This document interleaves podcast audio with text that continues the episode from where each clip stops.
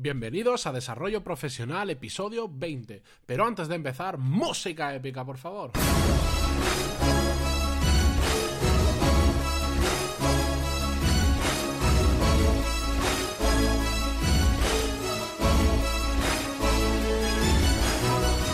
Buenos días a todos y bienvenidos a Desarrollo Profesional, el podcast donde hablamos sobre todas esas habilidades, técnicas, estrategias y trucos necesarios para mejorar en nuestro trabajo, ya sea porque trabajamos para una empresa o porque tenemos nuestro propio negocio. Y hoy, a día 4 de enero de 2017, día miércoles, vamos a hablar sobre la importancia de aprender continuamente, es decir, de no dejar nunca de aprender. Y es que aprender tiene beneficios muy grandes. Voy a ir un poco por encima, pero os voy a decir el para mí el principal, y es que aprender nos ayuda a entender el mundo que nos rodea, el mundo en el que vivimos y por qué suceden las cosas.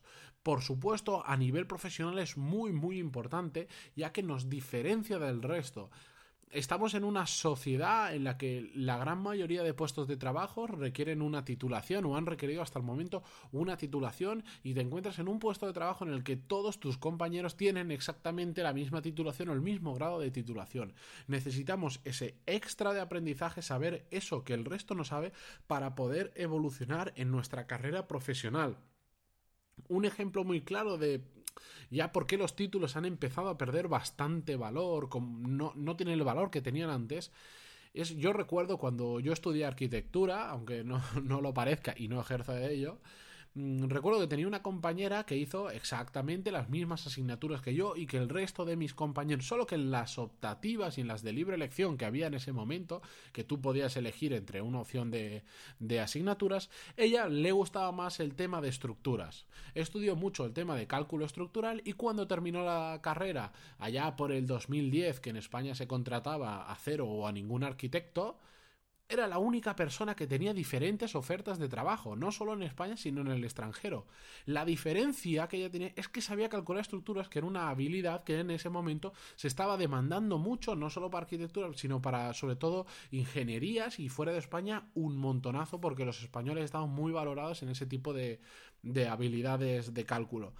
Pues bien, esta chica lo que le diferencia, tenía el mismo título que yo y que el resto de mis compañeros. Lo que le diferenciaba eran apenas 5 o 6 asignaturas que en horas, no sé, que serían 300, eh, 400 horas de aprendizaje.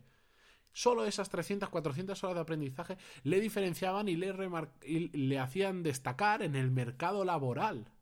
Solo con eso. Por eso es tan importante aprender los títulos, están bien y, son necesarios en algunas ocasiones. Pero tenemos que ir un poco más allá para mejorar nuestra, en nuestra carrera profesional. Hay una frase que se repite mucho que dice, no, la ignorancia da la felicidad. Para mí esa frase es un gran error. A mí la ignorancia no me da ninguna felicidad. Lo que me, lo que me está enseñando es que no, no sé, no sé lo que pasa a mi alrededor. Soy un neófito y no sé qué sucede. Yo no quiero ser ignorante, por, no creo que la ignorancia dé la felicidad, simplemente da el desconocimiento de por qué suceden las cosas. Sabiendo por qué suceden las cosas, tú eres capaz eh, de cambiar el rumbo y no dejar que la vida simplemente te lleve. Bien, pues para aprender hay diferentes formas y como os hablaba un poco antes de los títulos, aprender no significa solo hacer cosas, eh, ir a instituciones regladas donde te den un título, te den un máster o lo que sea. Para nada. Ya os decía, para mí los títulos personalmente creo que han muerto. Y os pongo un ejemplo exacto. Eh, yo tengo un familiar cercano mío eh, que ejerce de una profesión que no tiene el título de esa profesión, pero ejerce mejor que mucha gente que tiene ese título, porque tiene la experiencia en ese campo y es especialista en un campo concreto y no le ha hecho falta terminar la carrera para poder dedicarse a ello. ¿Por qué? Porque es un especialista en ese tema.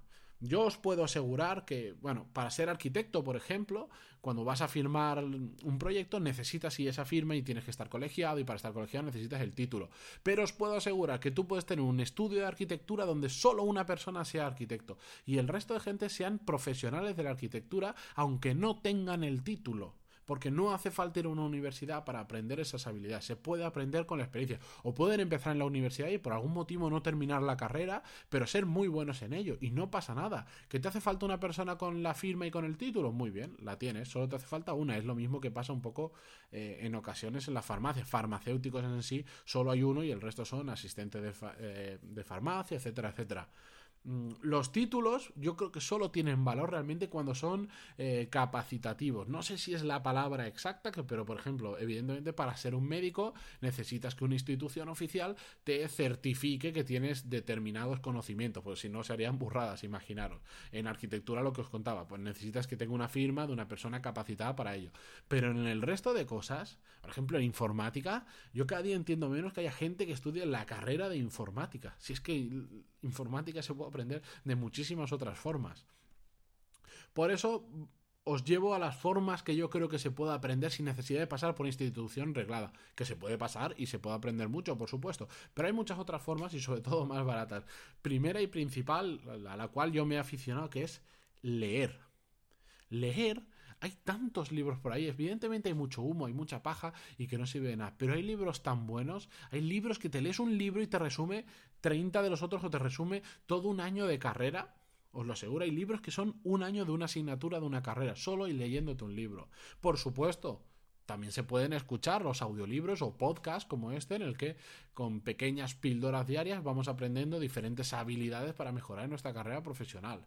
Además, un, tercer método de aprender que a mí me gusta mucho es tener un mentor. Un mentor es una persona que sabe mucho del tema que a ti te interesa y te guía y te da los pasos em, sobre ese tema para ir aprendiendo. Es decir, mm, a ti te gusta el mundo de los negocios o el mundo de la inversión, por ejemplo, que es mi caso, pues tienes una persona que es un inversor y que te va guiando, te va contando cómo hace las cosas, que, que estás con él y te va, pues eso, formando en ese tema sin necesidad de, de ir a una escuela de inversión, de negocios, etcétera los mentores a mí es una figura que me gusta mucho, es una figura que si te lo ocurras puedes encontrar una persona muy muy buena y puedes aprender muchísimo y encima suelen ser gratis, que no hay nada mejor que lo que te sirve y encima es gratis, ¿verdad? Otro método para aprender, que esto es un poco más psicológico, es poner tu mente en modo on, poner tu mente en modo aprender. Cuando estás dispuesto a aprender, no paras de buscar oportunidades. Cualquier cosa del día a día, estás con la mente abierta para aprender por qué sucede. De hecho, eh, yo creo firmemente que la curiosidad está muy ligada a la gente que sabe mucho. La gente que es muy curiosa no para de preguntarse el porqué de las cosas y no para de preguntarle a la gente el por qué hacen una cosa y no la hacen de otra forma. Mm, os pregunto, la gente que vosotros conocéis que más mm, inteligente es, no inteligente, sino que más cosas saben, ¿verdad que son personas muy curiosas y de estas personas preguntonas que terminan siendo hasta cansinas de las cantidades de preguntas que te hacen? ¿Verdad que sí? Yo conozco un montón de personas que saben muchísimo de todo, pero es que son las que más preguntan siempre. Cuando hay algo tibio, yo estudié un MBA y en la, en la, clase yo ya sabía, cada profesor que venía, yo te podía señalar, antes de que empezara la clase, las dos, tres personas que iban a levantar la mano para hacer la primera pregunta y eran las personas que más sabían, que más conocimiento tenían en general de todo. Bien, eh, por lo tanto, mm, no es necesariamente ser muy inteligente para aprender mejor, sino ser una persona curiosa y saber, tener claro qué quieres aprender y sobre todo aprender cosas que te gusten. Es impresionante cómo cambia si un tema te gusta o un tema no te gusta. El ejemplo en la universidad era claro, o en el colegio mismo. Las asignaturas que no te gustaban, pasabas por ellas como porque tenías que pasar, tenías que sacarlas adelante con más o menos nota, pero todo un poco igual. Pero llegabas a una asignatura que realmente te gustaba, vamos, y le dedicabas las horas que hiciera falta. Mm, es que cambia muchísimo de estudiar, de aprender una cosa que no te gusta a una que te gusta. Cuando estás motivado, las horas se pasan rapidísimo. Ahora, centrándonos en la temática un poco de este podcast, vamos a ver las claves para mejorar en nuestra carrera profesional. Yo creo que hay mm, tres formas de aprender relacionado con nuestra carrera profesional. Por un lado, y primero, tenemos que aprender mejorar las habilidades que tenemos actualmente en nuestro trabajo. Si somos comerciales, por ejemplo, céntrate en aprender todo lo relacionado con ser un mejor comercial, con un, ser un mejor contable, con ser un mejor lo que estés haciendo actualmente. Mejora las habilidades que son necesarias a día de hoy en tu trabajo para mejorar, para notarlo en el día a día, cómo vas mejorando en tu trabajo. Segundo, mejorar todas aquellas habilidades que te acerquen a tus objetivos profesionales. En futuros podcasts vamos a hablar de cómo establecer objetivos profesionales y cómo luchar por ellos. Pero aprender, por ejemplo, si tú quieres ser director general y ahora eres contable, por ejemplo, tienes que aprender a mejorar como contable, pero ya tienes que tener en la mente y tienes que empezar a aprender todas las habilidades necesarias para ser director general, porque vas a tener que aprender de finanzas, vas a tener que aprender de ventas, de gestión de equipos, sobre todo, de recursos humanos, de todo. Ve estudiando, ve aprendiendo todas esas habilidades para conseguir tus objetivos futuros. Y como tercera clave, aprender cosas no relacionadas con lo que estés haciendo en el día a día de tu trabajo. Y esto, aunque parece un poco una contradicción con las dos claves anteriores, es muy muy importante dedicarle una parte de nuestro aprendizaje a aprender esas cosas que no tienen absolutamente nada que ver con nuestro trabajo. Pero ¿sabéis por qué? Porque nos dan un nuevo enfoque a los problemas. Aprender cosas que no tienen nada que ver te abre la mente. Para, os lo voy a ejemplizar muy fácil ya lo he puesto en otros podcasts y sabéis que es probablemente mi empresa favorita hasta hace mucho tiempo, hasta hace poco tiempo. Pepefon es una empresa y Pepe Energy, que, es también de ellos. Eh, Pepefon es una empresa de, operador móvil, de, móvil virtual em, en el que ellos mismos se definen como poco conocedores de cómo funcionan las telecomunicaciones. Pero es que a ellos no les interesa saber cómo funciona el mundo de las, de las telecomunicaciones móviles porque no quieren viciarse de lo mismo que ya saben el resto de operadoras. Ellos quieren tener un enfoque nuevo para poder cambiar las cosas y crear una empresa que se acerque a los clientes de una forma completamente diferente. Ellos vienen de otras ramas diferentes, el equipo que eran creo que 13, 14 personas que lo formaban, que no tenían ninguna ni idea de telefonía móvil. Y como tenían un enfoque diferente, han conseguido hacer una empresa diferente que la han hecho muy bien, ahora la han vendido, han ganado un montón de dinero, etcétera, etcétera, y les ha ido muy bien. Otro ejemplo que os pongo más cercano, una persona que yo conocí, él había estudiado filosofía como carrera. Ahora tenía una empresa que se dedicaba a montar, eh, ¿cómo se dice?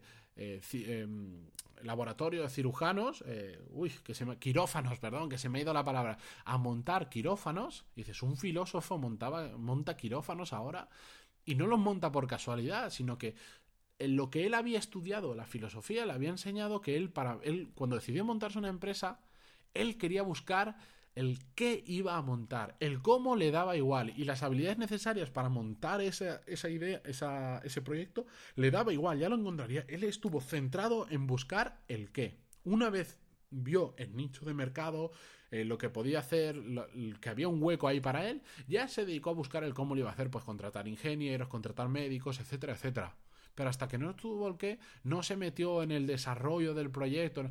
Es decir, le dieron igual los problemas que surgiesen. Él vio dónde había negocio y dijo, ya lo resolveré. Eso, la filosofía que él había estudiado anteriormente, en su carrera, le aportó esa visión completamente diferente. Si un médico se pusiera ahora a buscar una oportunidad de negocio en el mundo de la cirugía y tal, igualmente, eh, como conoce tanto el sector, se pondría tantos problemas que terminaría no haciendo nada y quedándose en su clínica. En cambio, él tenía un enfoque completamente diferente. Así que ya sabéis, si queréis ser cada día mejores en vuestro trabajo, tenéis que convertiros en aprendedores, en personas que nunca dejan de aprender. No me quiero extender más porque ya llevo 13 minutos y me había prometido que no me pasaría de 10. Solo recordaros antes de irme que si queréis recibir el email semanal donde comparto más cosas de las que aprendo, además de las que digo en este podcast diario, que no me da tiempo a poner todo lo que, lo que sé, en pantaloni.es barra lista os podéis apuntar o en cualquiera de los episodios que están subidos en pantaloni.es Ahí encontraréis un, lugar donde os podéis suscribir y ya estáis apuntados en la lista. Muchísimas gracias por vuestras valoraciones de 5 estrellas en iTunes y muchísimas gracias por tantos me gustas y comentarios que estoy recibiendo últimamente en iBox o iVox, como lo queráis llamar. Me ayudan un montón para que más gente conozca el podcast y se está notando. Muchísimas gracias a todos por estar ahí, por escucharnos y hasta mañana.